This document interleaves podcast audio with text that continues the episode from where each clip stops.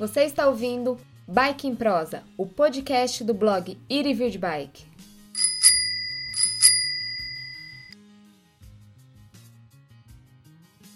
Este programa é um oferecimento de Bike Compostela, pedale o destino dos seus sonhos. Acesse bikecompostela.com.br.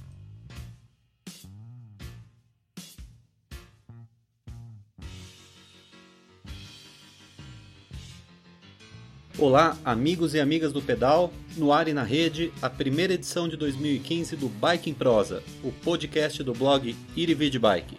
O programa tirou umas férias para passar por uma reformulação e volta agora com edições a cada 15 dias.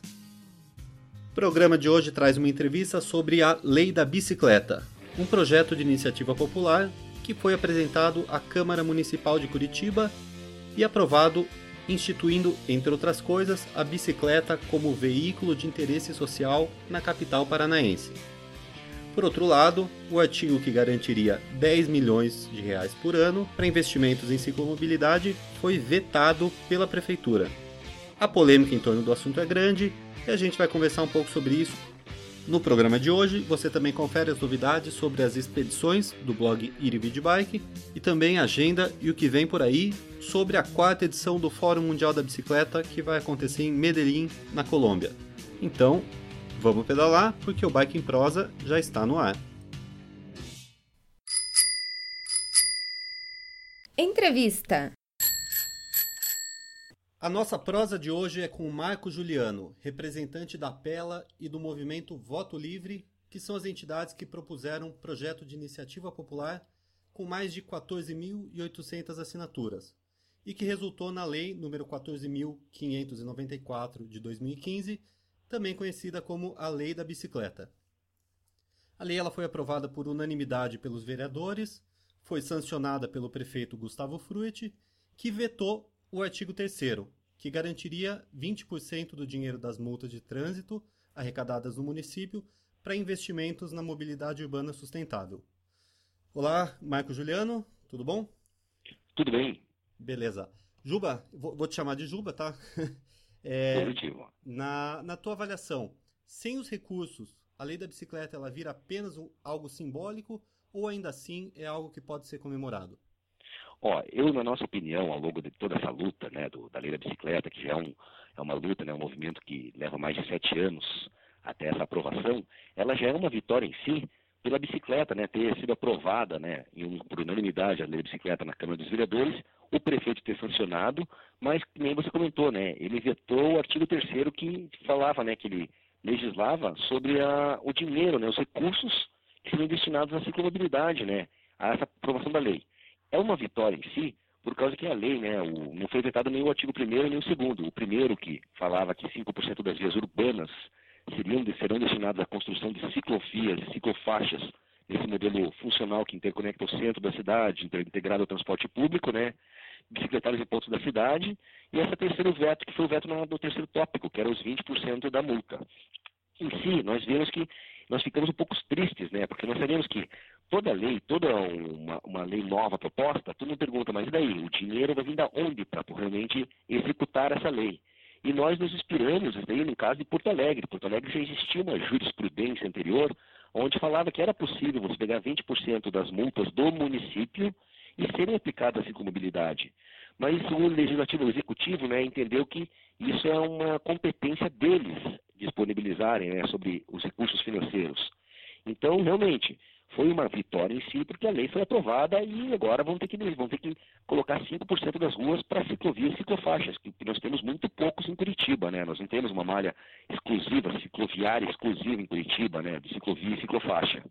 Mas nós vamos continuar nessa batalha pela bicicleta, inclusive, é, tentar uma sugestão ao prefeito de Curitiba para que ele crie uma lei, já que foi vetada essa lei por causa que eles alegaram a inconstitucionalidade dela, que não era da competência nossa poder fazer uma lei que mexesse no orçamento do executivo, que então partisse deles, né, do executivo, uma lei que garantisse 20% desse fundo de multas municipais para a, a bicicleta, né, para a ciclomobilidade.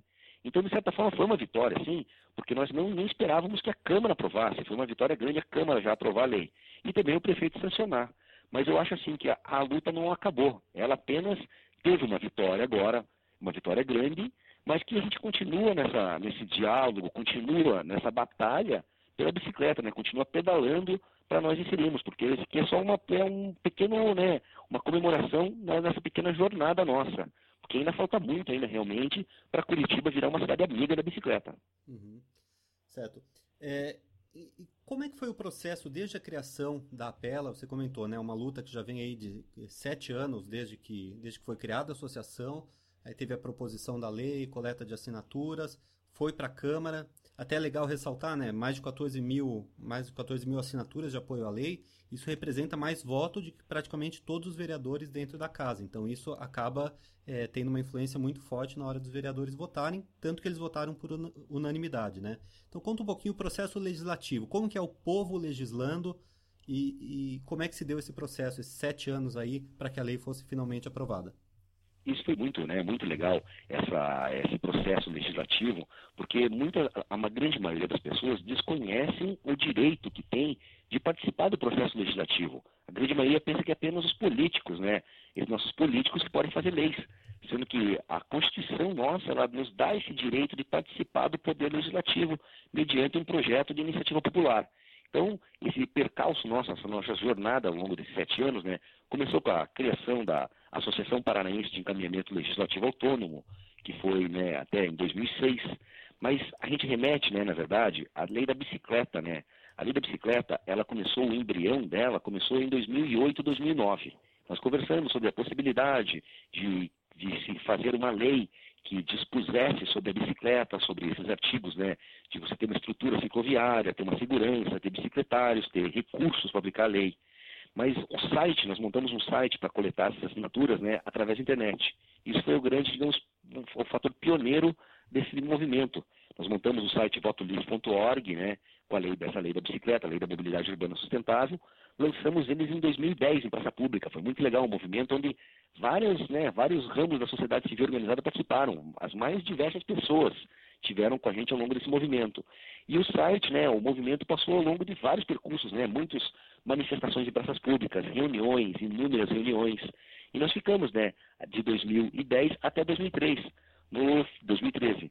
Em setembro de 2013, nós tentamos, né, nosso objetivo era conseguir 5% dos votos de Curitiba, que equivaliam a 65 mil votos. E nós conseguimos né, 14.800 votos e vimos que realmente a gente com esse valor a gente poderia apresentar essa sugestão legislativa, esse projeto para a Câmara, porque que nem você comentou, dos nossos 38 vereadores, somente um vereador teve mais que 14.800 votos. Então, a bicicleta estava muito legitimada, ela tinha mais legitimidade que os outros 37 vereadores. E nós apresentamos uma audiência pública sobre ciclomobilidade em setembro de 2013, apresentamos o projeto de iniciativa popular, protocolamos na Câmara né, com esses 14.800 votos, e ele foi aceito pela Câmara. E virou, né, a, a, a Comissão de Participação Legislativa acatou a sugestão da esse projeto de iniciativa e virou um projeto de lei, que começou o trâmite na, na, na casa. E isso levou 2014 inteiro. Nós participamos, né, passamos por quatro comissões dentro da casa.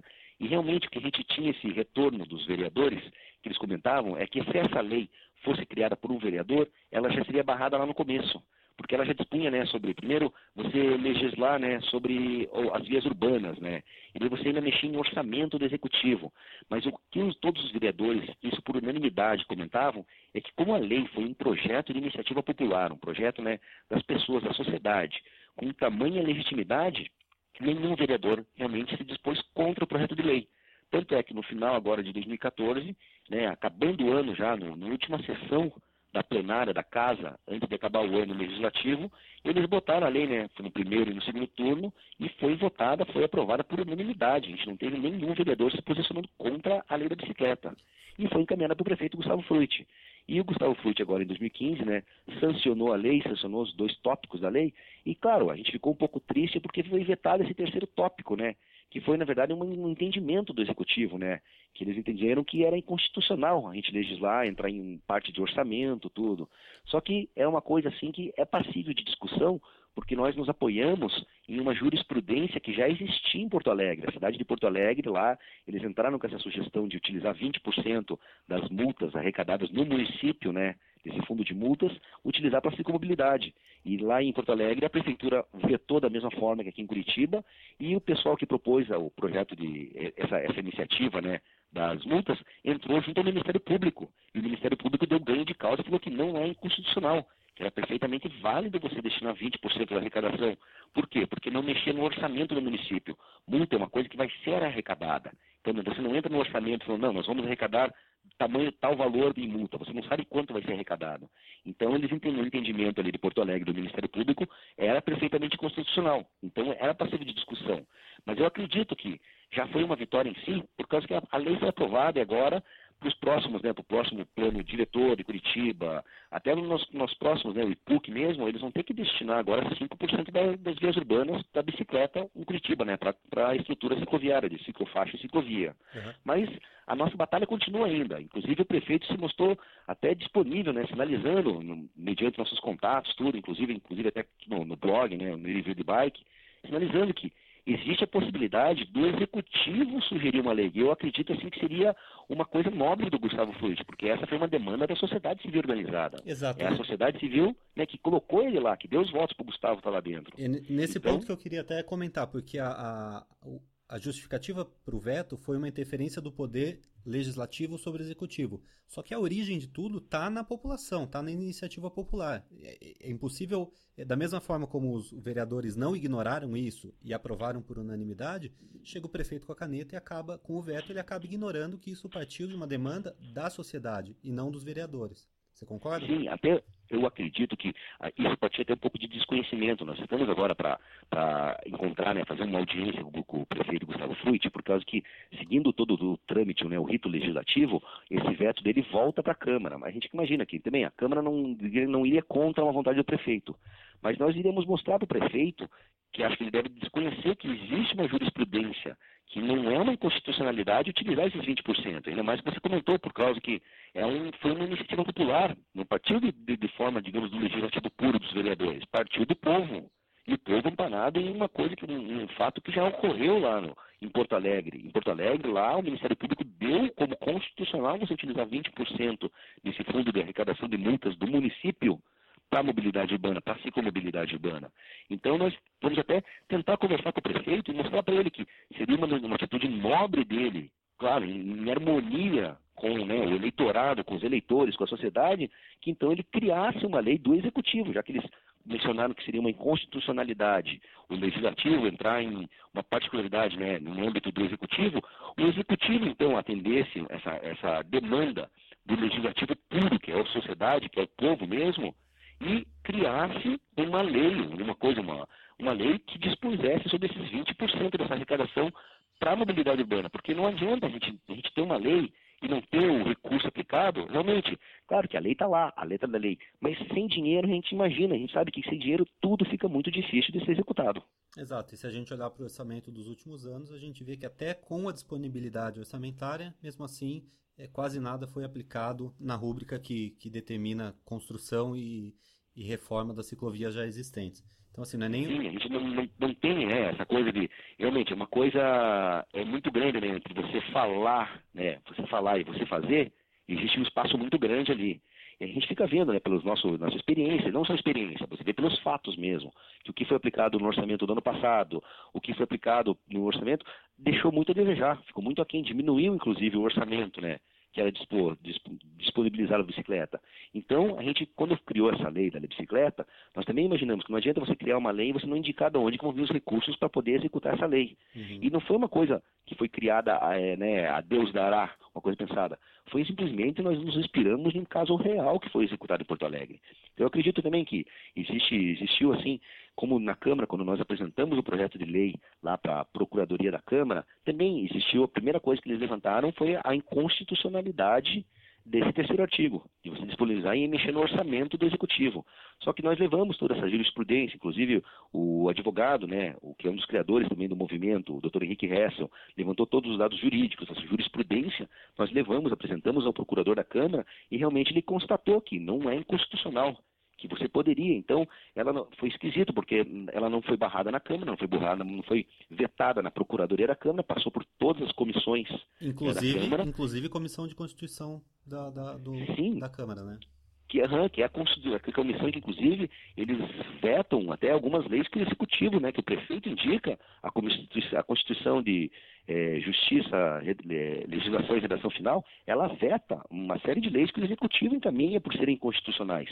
Então já foi realmente, foi a, foi a comissão que mais a gente teve, digamos assim, um trabalho grande, foram mais de cinco reuniões nessa comissão, até eles entenderem mesmo que não era inconstitucional esse terceiro artigo, não existia inconstitucionalidade você legislar sobre um dinheiro que vai ser arrecadado sob multa. Não é um orçamento que você está ali. Mas é um entendimento mesmo. É como a lei. A lei ela tem vários entendimentos, né? Cada cabeça, né? cada juiz uma sentença. Então a gente vê que o, o, prefeito interpretou dessa forma, que é uma inconstitucionalidade.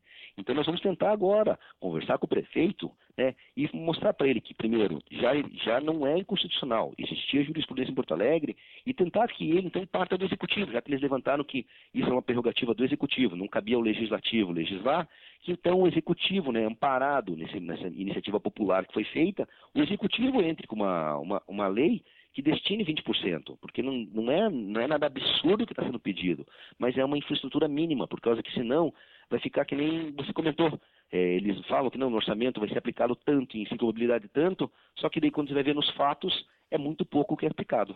Exato. Então a estratégia agora, ao invés de brigar pela, pela derrubada do veto, é buscar uma outra forma de garantir esses recursos fixos para a ciclomobilidade, é isso?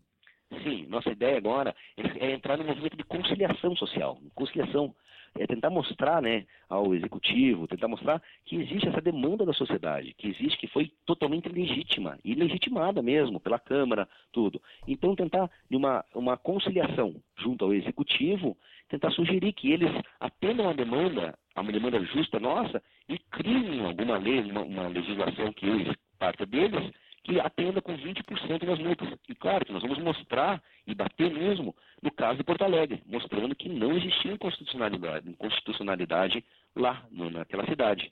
E que aquilo ali poderia muito bem ser aplicado aqui em Curitiba. Uhum. Juba, para a gente finalizar, uma última questão, que é sobre o, o, o excesso de regulamentação do artigo 1 Ele prevê, entre outras coisas, uma largura mínima de um metro e meio e uma ciclovia unidirecional. Há uma preocupação generalizada de que isso venha a engessar é, nos, nos, próximos projetos a, a, implantação de ciclovias. Então, ao invés de acelerar, de facilitar, isso acaba dificultando, porque vai ser difícil achar ruas que comportem ciclovias e ciclofaixas dentro dessas especificações técnicas. Como é que é a sua avaliação sobre isso e se também haverá uma tentativa é, de diálogo com o executivo, com a prefeitura, para vetar ou mesmo para mudar um pouco desses artigos, para flexibilizar um pouco? É, eu acredito assim que a gente poderia ter uma conversa junto ao executivo para não assim vetar esse artigo, mas flexibilizar ele. Que realmente até esse, esse, artigo técnico, quando nós montamos a lei, isso até foi uma sugestão de um dos vereadores, da, de uma das comissões que foi aprovada, que ele sugeriu isso daí, porque nós entendemos, nosso entendimento, quando nós fizemos a lei, né, através do voto livre, através da tela, nós não entramos em questões técnicas, né? Nós somente disponibilizamos que 5% das ruas seriam destinadas à construção de ciclofaixas e ciclovias. E nós, nosso, nosso, nosso intento era deixar junto aos órgãos técnicos, né, o IPUC, tudo, porque senão você realmente, como comentou, você botando diretrizes ali, não é? você ingessa determinados lugares.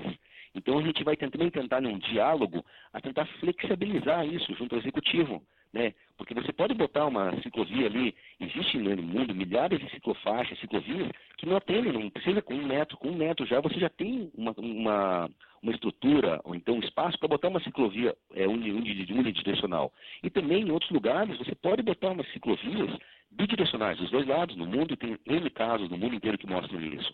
Eu entendo realmente que esses tópicos, eles podem deixar a gente um pouco engessado se forem levados ao pé da letra. Você realmente pode pensar aqui, para achar ruas, hoje em dia né, as ruas não estão crescendo, né? O que está acontecendo é, é, a quantidade de carros que está aumentando.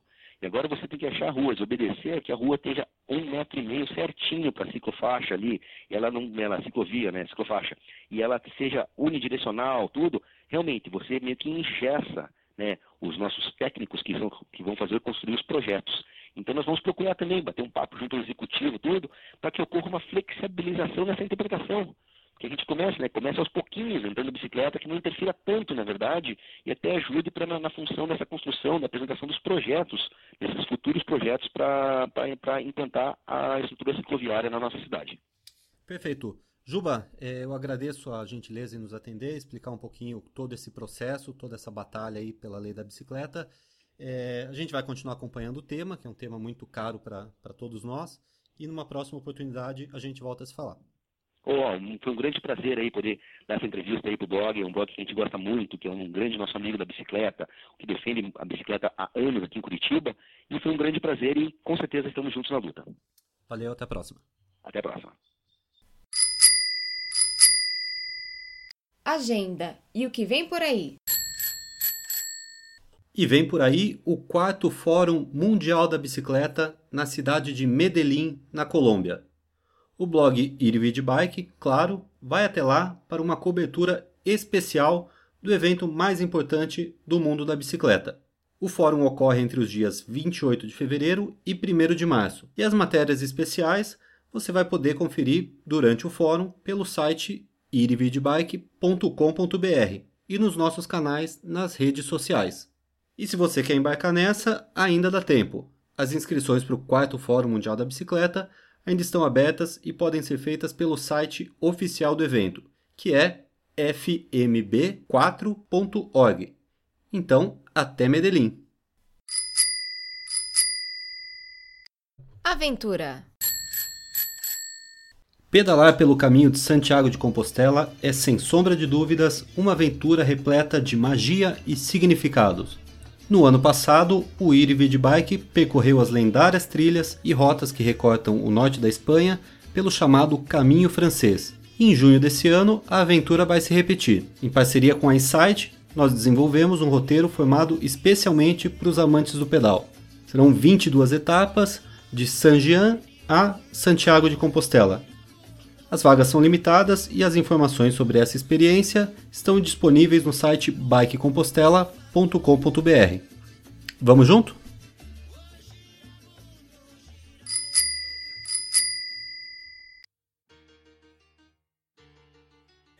Então é isso aí, esse foi o Bike em Prosa, o podcast do blog Irivid Bike. Eu espero que vocês tenham gostado de pedalar com a gente e a gente volta na próxima semana com mais um programa e novidades e informações sobre duas rodas.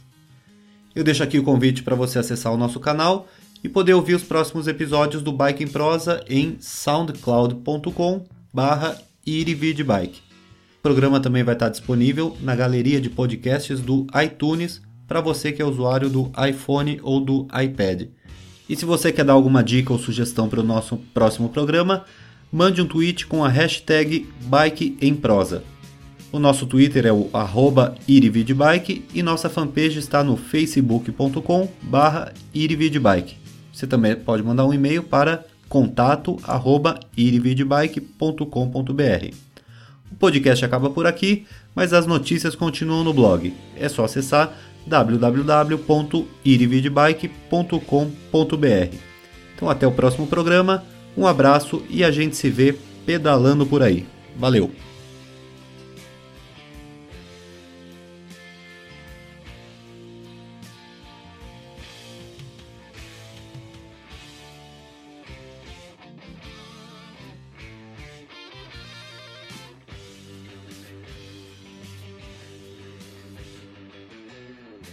Este programa foi um oferecimento de Bike Compostela, pedale o destino dos seus sonhos. Acesse bikecompostela.com.br